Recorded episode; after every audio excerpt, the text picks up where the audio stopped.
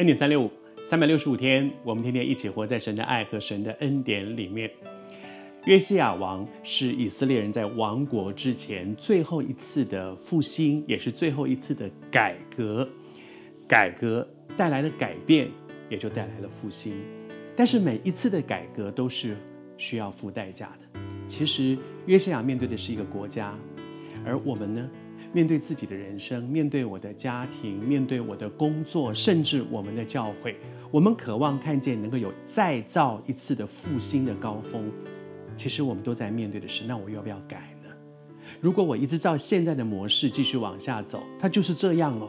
但是如果我期待能够有一个下一波的高峰，那就意味着我要不要改变？但是就像刚才说，每一次的改变都付代价。约西亚付什么样的代价呢？我特别想要跟你分享的是，他这里面所带来的一段，这一段经文里面所讲到的事情。他说，犹大列王在亚哈斯亚哈斯王的时候所做的一些事情，玛拿西玛拿西王所做的一些事，这两个王所做的事，都是在上帝眼中看来是不对的、不好的一些事情。可是，在约西亚的时代，他把他那些都改变了。刚才我们讲说亚哈斯，亚哈斯是谁呢？是以色列的列王当中一个非常重要的一个王，西西家的父亲。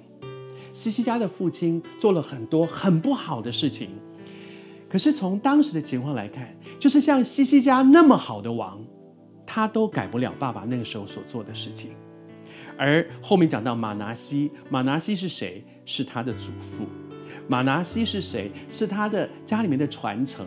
换句话说，在他的生命当中，他现在要带来改革的时候，他要带来一些改变的时候，意味着他要去面对的是：哎呀，一代一代人家都这样做嘛，而我们周围人大家都这样做，你为什么一定要改呢？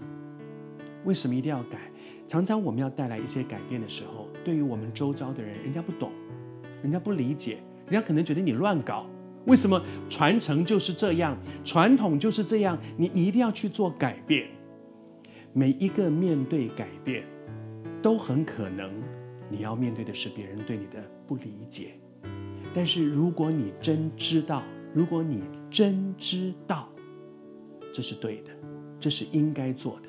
接下来要挑战的。是，我有没有一个勇敢的。心去面对？我在预备这一集的。时候，我里面有一些感动。我不知道你是谁，但是我觉得你也正在面对生命当中，你看到一些问题，你觉得应该改变，你越走越觉得应该、应该、必须改变。可是你需要有一个勇敢的心，说，在我面对改变的同时，可能我也要面对的是别人对我的不谅解、不了解。但是如果你真知道那是该做的事。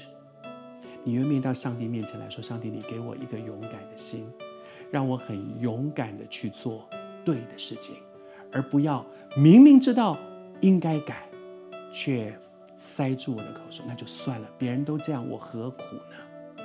做一个勇敢的人，因为只有改变，才能够带来真正的复兴。”